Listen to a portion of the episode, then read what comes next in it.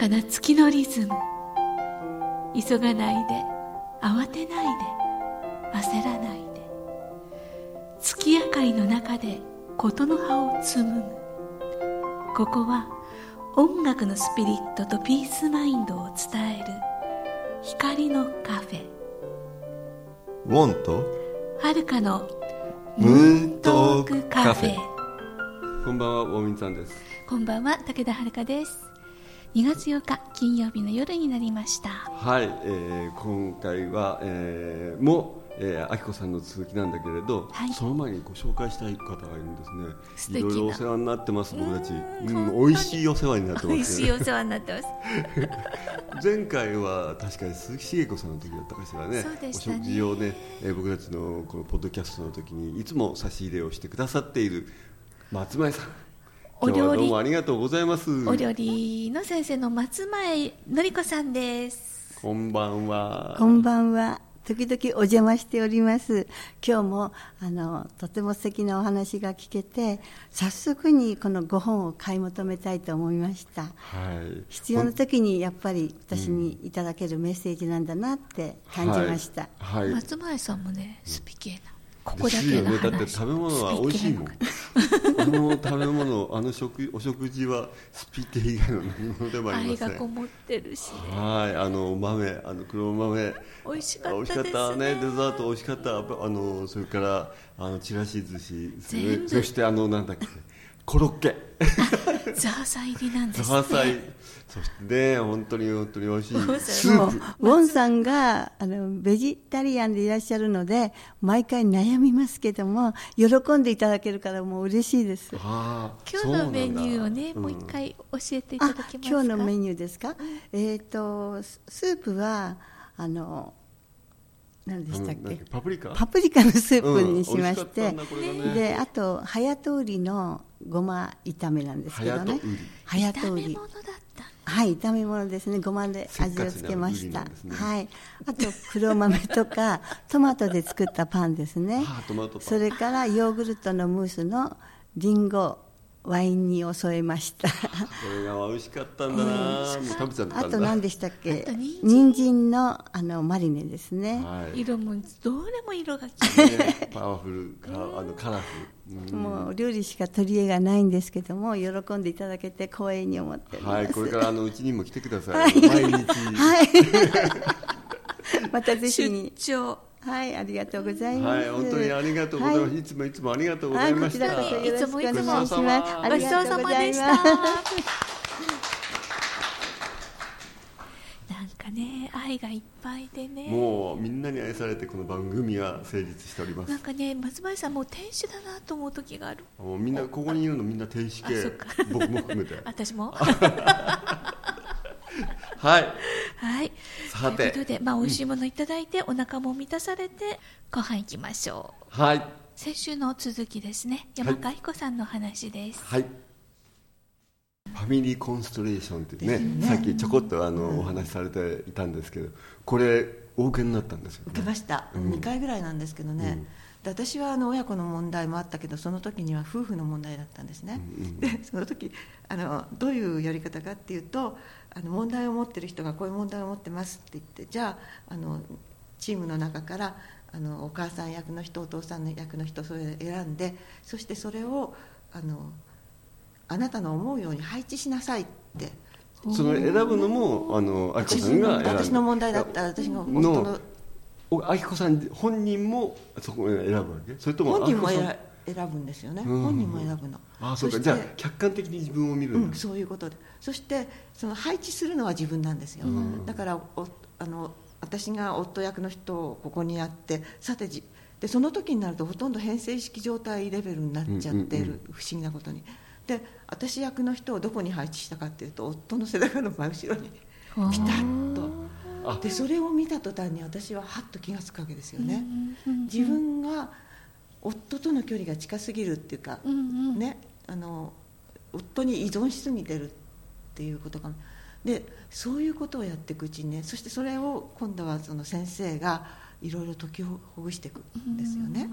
であのすごく面白かったのはねああの全部覚えてずいぶん10年以上前のこと覚えてないんだけど、今度は私が選ばれてうん。誰かの役割をするでしょ、ええと時々こんなふうにとそのや役になりきるんですよ本当に結構。あおじさんの役って言うとおじさんになっちゃう、うんうん船乗りのおじさんの役とか言って。やっててねそして「はいおじさんどういうような感じですか?」って言うとね本当に喋り出すんですよね。今私がこんな感じって言うとね。実際そのおじさんにはそういうことが起こってたってことが分かった。全くそうまあ、ある種のそのサイコドラマって言葉があって心理的なドラマをみんなで演じる、で演じてる最中にいろんな気づきが起きるんだよね。起きますね。本当に面白いなと思っただから結構あれをやるといい人はいるだろうなって。でああの荒野さんとは背中合わせだった背中合わせじゃない。彼がこう言ったら私こうですよ。後ろにぴったりくっついて。背後霊だ。はい俺他の言い方があるだろう だから要するにやっぱり彼をコントロールしなきゃダメっていうこともあるし、う。ん、どっかでやっぱりアキコさんもコントロールしそうそうしようとしてるんでね。あ依存しつつコントロールってああなるほど。だからいろんな意味を、うんか。その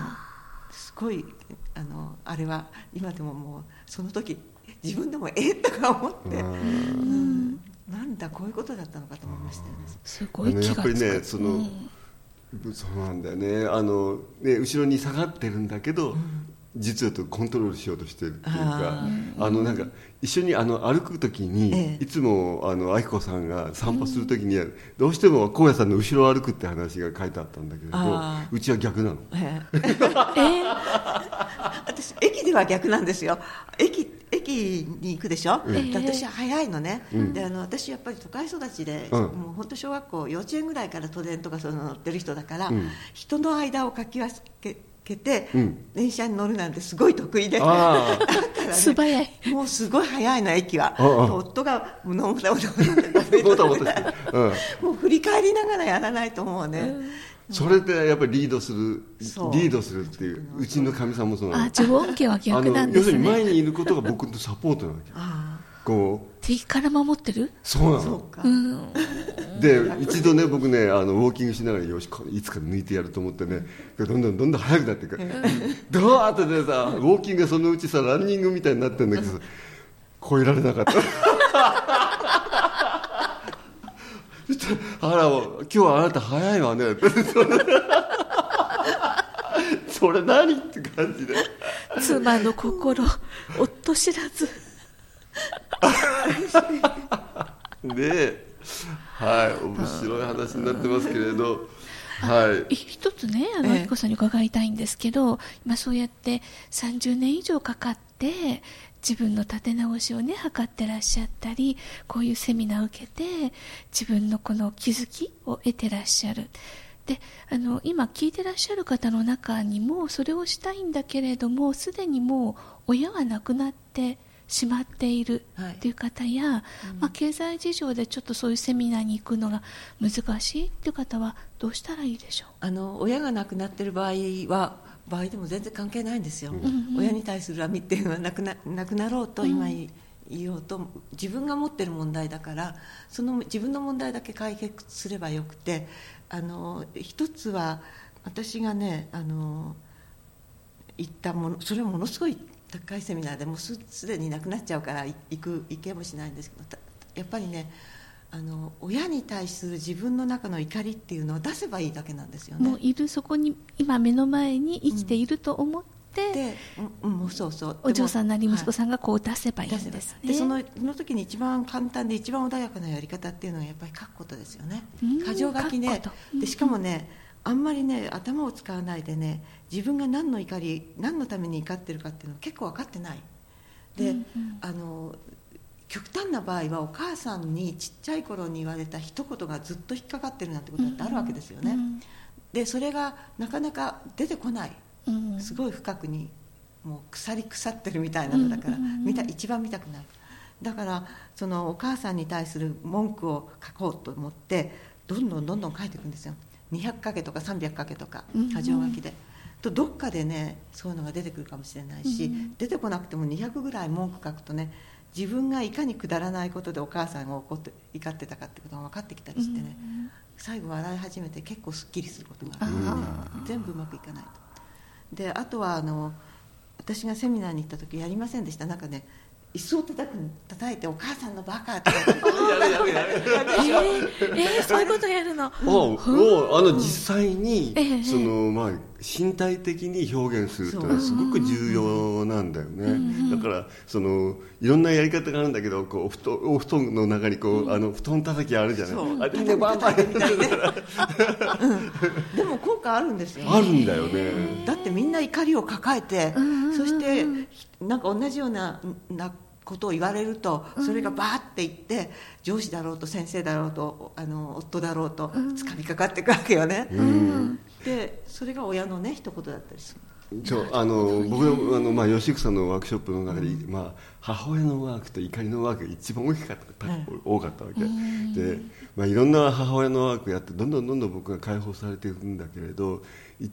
一番最後に母親のワークをやった時にね自分が母親に言いたかったことがあこのことを僕は母親に言いたかったんだっていうのがねあの分かったの、その時僕は母親とのそのなんていうか、和解ができた。和解ができて手放したんだよね。それはどういうことかっていうと僕はあの、まあ、母親とすごく確執があって、僕は母親にすごく冷たかったの。で僕は、まあ、いわゆるその精神的な親殺しってことを僕徹底してやった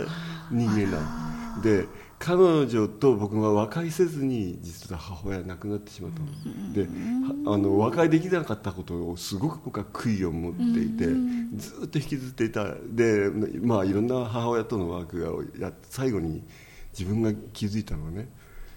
俺はあなたをその無視した。俺はあなたを精神的に殺した、そのことを僕は謝罪する。もう本当にごめんなさい、でもねお前親なんだろ？俺に俺息子の俺にそれだけ冷たくされても愛せよ。って言ったわけです、最後まで俺は愛せよって、うん。そのがなんていうのかな。自分子供がどんなにね親を否定してようが、それに構わず全全面的に俺を愛すしてほしかったっていうのを、それはもう本当魂の叫びだったのね、叫びですうね、ん、でそれに気が付いた時に僕はね彼女から手放多分手放したんですな、まああのお母さんね亡くなってるわけだからお母さんからのアンサーがなくなかないけれども自分がそれを吐き出しうん、まあ霊的にはね結構まあつながってけどね、るとはね思いますけど。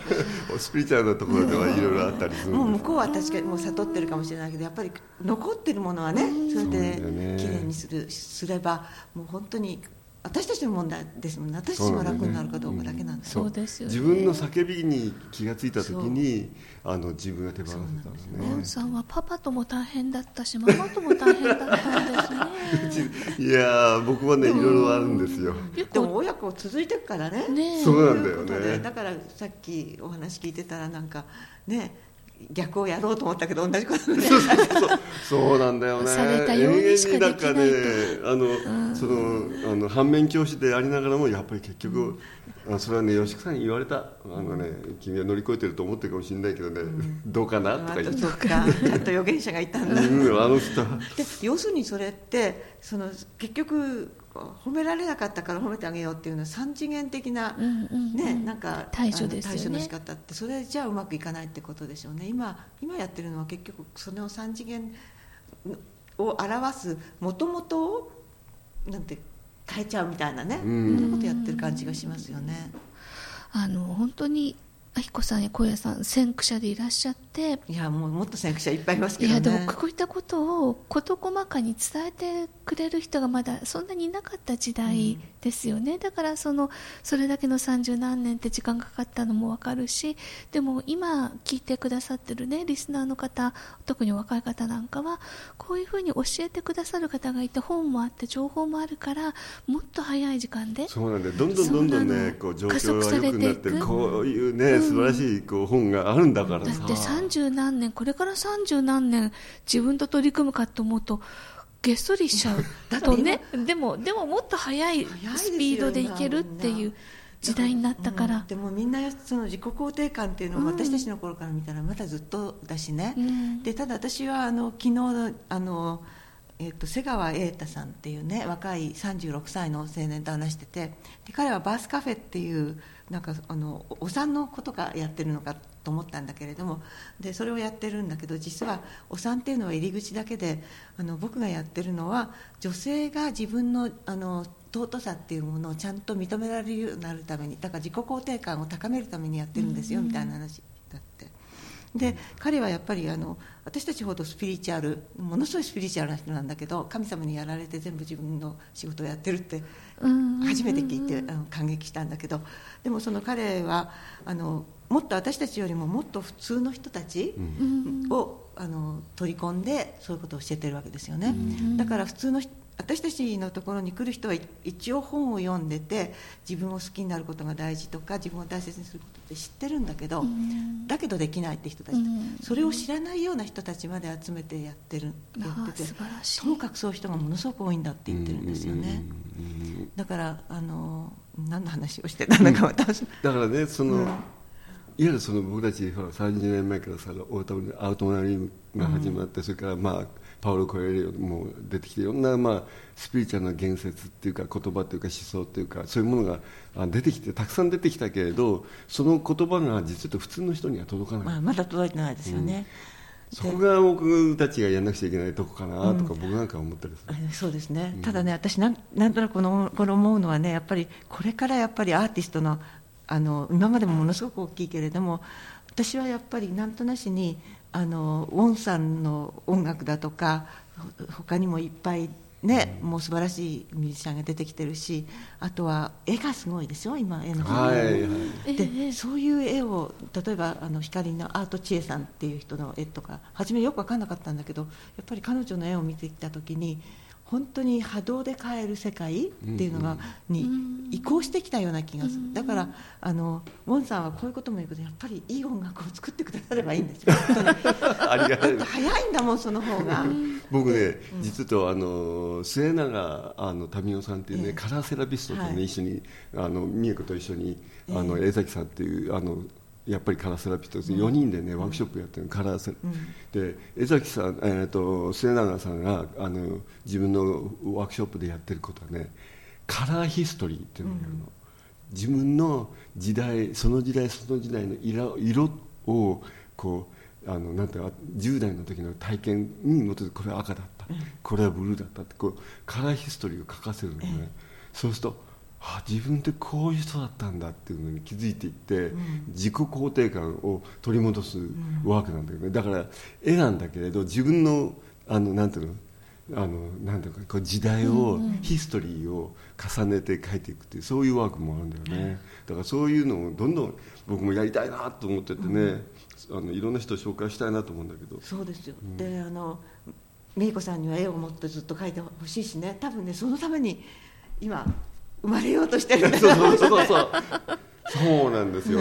でほ本当にねあのこれすごくいいメッセージたくさんあるんでね、うん、もうどれもたくさん紹介したいんだけれど、うん、まあ結局今僕たちはそういうなんていうのこう新しい気づきをみんなが始めてるけれど、うん、やっぱりいろんな人がいてあの何やっていいかわからないとかあのやる気が起こらないとか、ああのやっぱりすごいとどまっている人たちが多いじゃない、えー、でその人に対してねそういう人たちに対してさ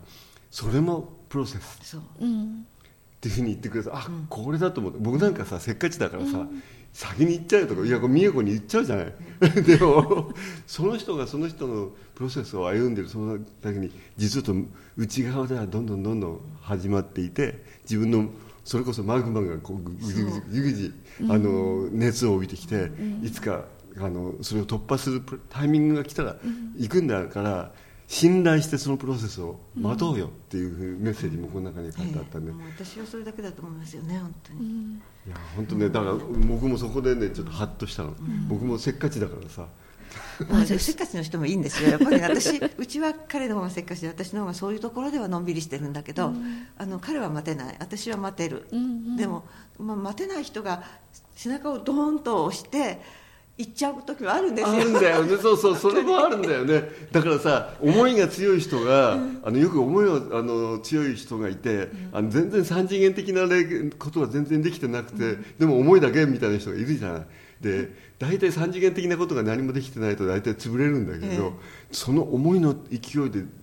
なんかやれちゃうこともあるね。あるんですよね。だから人によって全然違うしね、そうですね。でも最近私も待ってあげなさいよって言いたくなるよ時に彼がもう本当にバーンとかやってね。それはねあの荒野さんの役割かもしれないそうなんですよね。私は待ってあげる向こうは押すっていう感じでね。でおかしいのはさシナリオを信頼しようその人のシナリオを信用しようって愛子さんが言うじゃない、そうすると小屋さんがさ「日々を楽しめばいいんだよね」って。そしたらさ愛子さんが「別に楽しまなくてもいいのよ」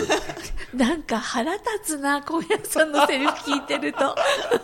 これさめちゃくちゃ面白い本だと思うこれ。本当これはねみんなに読んでもらいたい。だってさみんなスピリチュアル本っていうのはその綺麗事ばっかりなとこもあるので、そうちゃんとこの両方のねエッセンスが入ってるこの本っていうのはねね。いいと思うな。じゃあこの本いろいろとあのテーマがあるので、うんこの先はそのテーマをこういう親親子今お親子のお話ししましたしお友達のこととか自分のこととかのテーマ別のあのお話が載ってるので、うん。この先その辺をちょっとまた伺ってまいりましょうか、はい。まあ、本のお話をね中心に進めてまいりましたけれども。本の中にねこう話題のあのスイッチがたくさん入ってるこれスイッチを入れちゃうあのこれキーワードを探してもそれでそこからバーッと広がっていくから話がね広がるしまたワークショップの話とかね。はいまだまだ聞き足りないことたくさんあるの、うんご主人荒野さんのねお話なんかもちょいちょいと出てきて。聞き逃せられ結ます。構ツボですよね、はいではではでは。また来週もぜひ聞いてください。はい。お相手はウォーミンさんと武田遥でした来週は15日金曜日です。はいまだまだ続くあきこさん特集。イエイ。イエイ